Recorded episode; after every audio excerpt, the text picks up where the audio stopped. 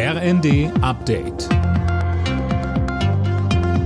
Stündlich neu. Auf den Punkt informiert. Ich bin Daniel Stuckenberg. Guten Morgen.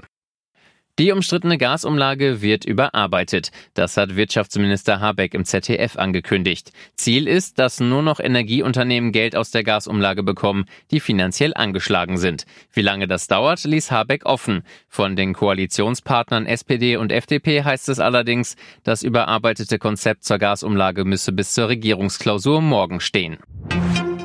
Wie können die Bürger in der Energiekrise weiter entlastet werden? Darüber wird ja gerade viel diskutiert. Tom Husse, die SPD-Bundestagsfraktion hat jetzt einen Entwurf für ein drittes Entlastungspaket erarbeitet. Ja, richtig. Laut Medienberichten schlagen die Sozialdemokraten unter anderem ein 49-Euro-Ticket für den Nahverkehr vor.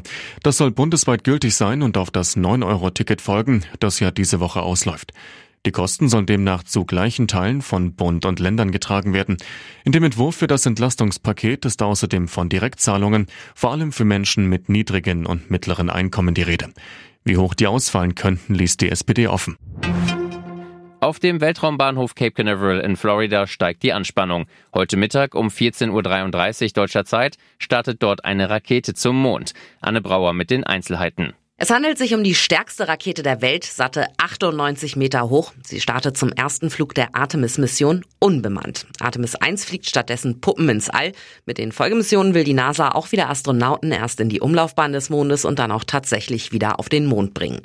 Die Hotels rund um den Weltraumbahnhof sind ausgebucht. Zwischen 100 und 200.000 Menschen wollen den Start von Artemis 1 vor Ort miterleben. In der Fußball-Bundesliga hat Eintracht Frankfurt den ersten Sieg der Saison geholt. Der Europa League-Gewinner setzte sich bei Werder Bremen mit 4 zu 3 durch. Zuvor hatten sich der 1. FC Köln und der VfB Stuttgart 0 zu 0 getrennt. Alle Nachrichten auf rnd.de